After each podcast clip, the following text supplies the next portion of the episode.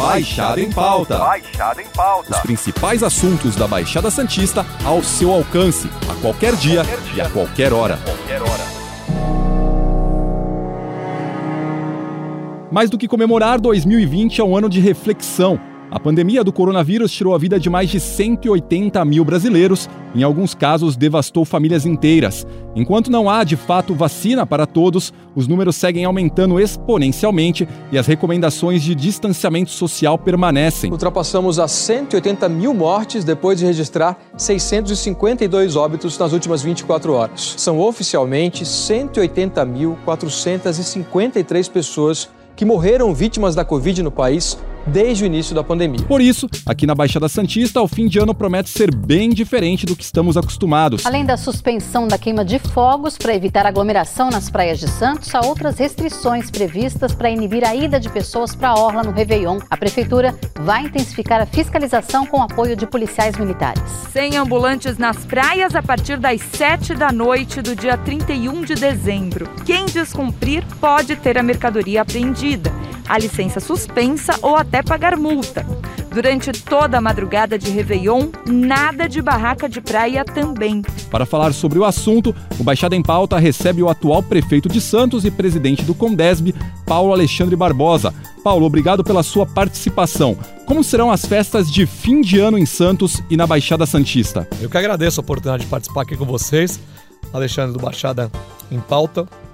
Como você colocou, esse foi um ano desafiador para todos nós, um ano de muitas dificuldades, mas também de aprendizado, né? Nós tivemos aí que tomar medidas duras para preservar a vida das pessoas, a saúde das pessoas, que é o nosso bem maior, e por isso medidas restritivas foram adotadas, fechamento de áreas, de estabelecimentos, e a gente não teria sentido, né, nesse final de ano, passando o ano inteiro pedindo para as pessoas se isolarem, para as pessoas deixarem de se aglomerar, para as pessoas evitarem é, é, os locais de grande fluxo, para as pessoas é, utilizarem máscara, álcool gel, higienização das mãos, enfim.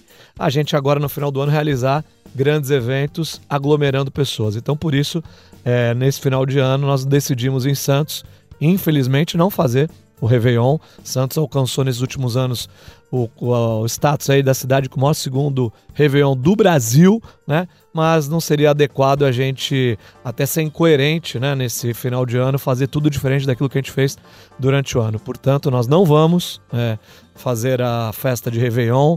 Vamos, inclusive, ter medidas restritivas no acesso à praia, é, na frequência de público na areia da, da praia durante é, esta virada. Esse vai ser um novo Réveillon, porque nós tivemos um ano diferente. Em geral, são poucas as pessoas que realmente têm algum motivo para comemorar nesse ano. A maior parte das cidades da região, como Santos, você bem disse, Praia Grande, Itanhaém e Guarujá, além de Peruíbe, anunciaram a suspensão de queima de fogos para evitar a aglomeração na orla da praia.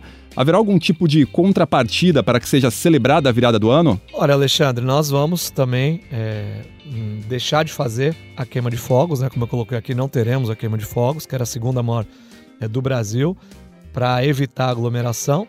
Agora a gente estimula né, e vai inclusive induzir isso que as pessoas possam comemorar com as suas pequenas famílias, né?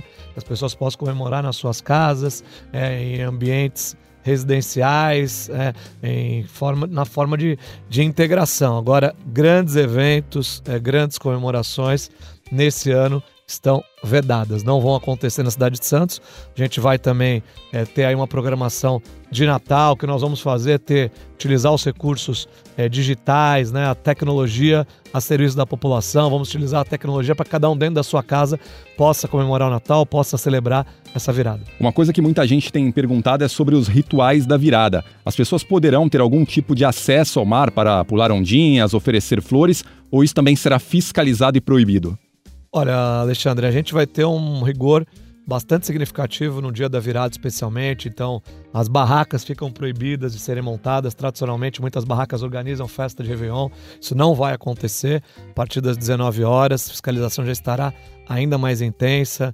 É, os ambulantes ficarão proibidos de atuar na faixa é, de areia né, durante esse período é, do dia. Enfim, o objetivo é que as pessoas, de fato, não se dirija. Se todo mundo resolver é, ir à praia para a virada, a gente vai ter uma concentração. Então, por isso, nós vamos é, realmente ter o rigor aí da Guarda Municipal, também com o apoio da Polícia é, Militar, para evitar esse tipo de concentração e esses ritos poderão ser feitos aí durante o ano.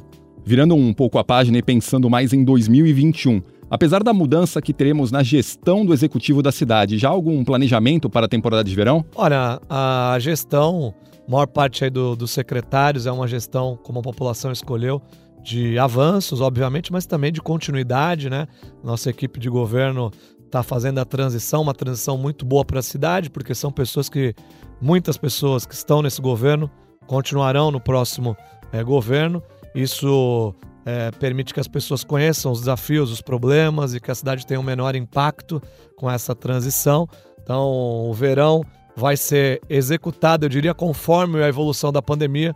Se tiver um aumento do número de casos exponencial, é, se a gente tiver uma progressão é, geométrica da doença, as medidas que devem ser adotadas são mais conservadoras. Se houver é, uma melhora no número de casos, uma melhora no controle, sem dúvida alguma, medidas mais flexíveis serão possíveis. Hoje, né, atualmente, não é possível adotar medidas que sejam flexíveis. Hoje a situação nos exige tomar medidas que sejam restritivas, medidas rigorosas para preservar a vida das pessoas. Paulo, daqui a alguns dias você deixa o executivo e quem assume é o Rogério Santos, candidato do seu partido que você apoiou durante toda a campanha.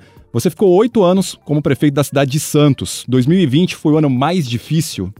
Olha, ser prefeito de Santos, Alexandre, foi a maior e melhor experiência da minha vida, a mais gratificante né, da minha vida profissional. Tive a oportunidade de conduzir nesses anos a cidade que eu nasci, que eu cresci, onde eu constituí a minha família, a cidade que eu sou apaixonado, né? E eu sou muito grato ao povo de Santos pela confiança, né, de ter sido eleito, reeleito, prefeito, a oportunidade também de é, apoiar e, e também é, contribuir na eleição agora do Rogério como prefeito de Santos. Rogério trabalha comigo há mais de de 20 anos, foi meu chefe de gabinete, secretário de governo. Enfim, a população também apostou na sequência, na continuidade é, desse trabalho. E foram muitos momentos, momentos mais difíceis, momentos menos difíceis, momentos desafiadores, mas eu gosto muito de uma frase que diz que mar calmo não faz bom marinheiro, né? A gente aprende muito nas adversidades, aprende muito nas dificuldades. E eu aprendi muito, né? Esse acúmulo de aprendizado é algo que eu vou levar para o resto é, da minha vida. E nesses momentos de dificuldade é que a gente tem que dar o melhor de si. Né? Quando a gente tem uma pandemia como essa, que tem que tomar medidas que muitas vezes são impopulares, medidas que não são compreendidas num determinado momento, mas liderar isso. Você nem sempre faz aquilo que você quer, mas faz aquilo que é preciso fazer. E eu procurei sempre fazer o melhor e pensando no Santista, no Santista que me escolheu, no Santista que me elegeu é, para cuidar da nossa cidade. Mudando totalmente de assunto, daqui a alguns dias você deixa a função de prefeito. De forma sintética, como você avalia esses últimos oito anos à frente da cidade? Olha, foram muito gratificantes, como eu disse, Alexandre. Eu tive a oportunidade de tirar grandes sonhos que a cidade tinha do papel. Quando eu, eu me lembro de uma historinha rápida aqui, quando eu fui candidato em 2012, eu fui na Feira Livre, ali da Delfim Moreira, e uma senhora veio para mim e falou: Olha, é, você, se você for eleito, você vai fazer o quê? Eu falei: Olha, se eu tiver a oportunidade de ser eleito, eu quero implantar o VLT, eu quero é, fazer a nova entrada da cidade. Aí quando eu comecei a falar, para, para, para, para, para de mentir, porque eu vou votar em você, não precisa é, falar isso. Por quê? Eram sonhos desejados há muito tempo que não se transformavam em realidade. E hoje, concluir esses oito anos e saber que a população santista tem o VLT à sua disposição na primeira fase, deixa a segunda fase em obras. Saber que a cidade tem uma nova entrada da cidade, que tem uma nova pão da praia, que tem os bons pratos, onde as pessoas que têm menos conseguem se desenvolver, que a Zona Oeste recebeu grandes investimentos, os morros, quem mais precisa. Isso é muito gratificante. Eu acho que eu tenho a consciência hoje do dever cumprido como prefeito, né? Saio com essa satisfação, agradeço essa imensa aprovação popular é, à população, da população ao nosso trabalho, e isso só aumenta a minha responsabilidade e meu compromisso com o Santista.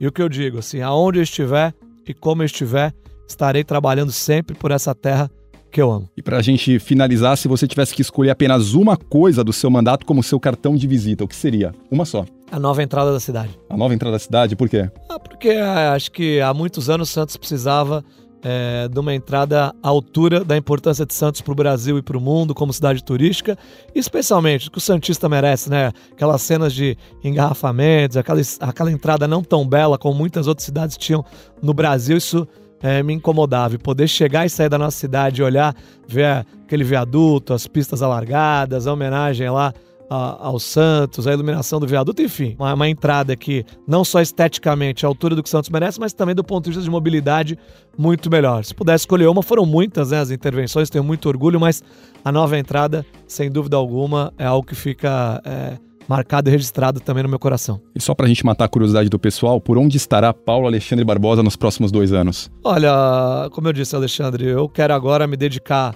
a família, né, a atividade pública. Eu venho ocupando mandatos aí sucessivos há 20 anos, né, praticamente, e quero muito me dedicar mais aos meus filhos. Tem a Gabriela, de 9 anos, o Paulo, que tem 4, é o Gui, é, que tem 2 anos, enfim, a minha família. Mas sem dúvida alguma, com 41 anos, eu tô pronto para outros é, desafios. E a convicção que eu tenho é, repito, aonde como eu estiver, Santos vai estar sempre no meu coração e vai ser o motivo do meu trabalho, porque eu sou apaixonado por essa terra. Paulo, obrigado pela sua participação no Baixada em Pauta. Na semana que vem a gente volta com outro papo com outro convidado. Lembrando que esse podcast está disponível no G1, Apple Podcast, Spotify, Deezer, Google Podcast e Castbox. Nos aplicativos existe a opção para você assinar esse podcast e receber um aviso sempre que um novo fica disponível. Eu sou Alexandre Lopes e encerro o Baixada em Pauta por aqui. Até o próximo. Tchau! Baixada em Pauta. Baixada em Pauta. Os principais assuntos da Baixada Santista ao seu alcance, a qualquer dia, qualquer dia. e a qualquer hora. Qualquer hora.